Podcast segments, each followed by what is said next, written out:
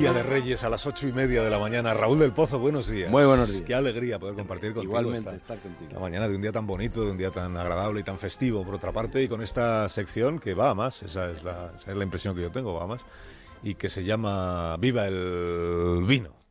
¿Y hoy de qué nos quieres hablar, Raúl? Pues vamos de los Reyes. De los Reyes Magos, muy bien. Pues cuando tú quieras, maestro. La cabalgata de Madrid fue una oda a la curiosidad, a la bicicleta, a Leonardo da Vinci, a los mosquitos y a las estrellas. Teatro en la calle, no autosacramental. Una mezcla de Walt Disney y ciencia ficción.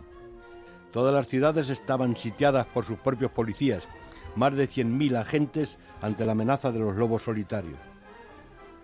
Platero, pusimos en el balcón entre cidras los zapatos. A las dos pasamos ante la ventana en cortejo de disfraces, tocando almireces con barbas blancas de estopa. Los niños, con el sueño colgado, se asomaron a los cristales maravillosos. Por la mañana, cuando les deslumbre el cielo azul por los postigos, subirán al balcón y serán los dueños del tesoro.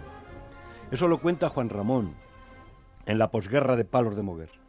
En otros lugares los niños ponían los zapatos en las ventanas y no recibían ni siquiera carbón.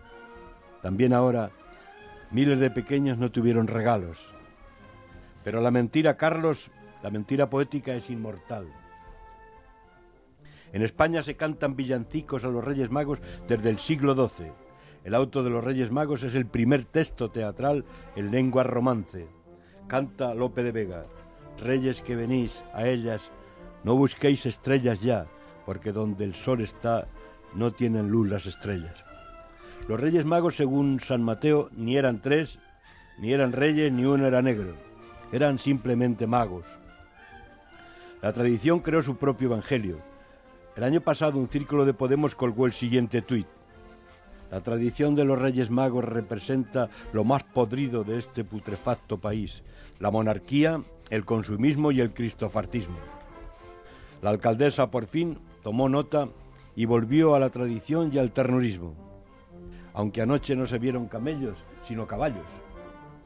Los camellos, según la greguería, son corderos jorobados que llevan a cuestas el horizonte y pueden aguantar sin beber hasta 10 días.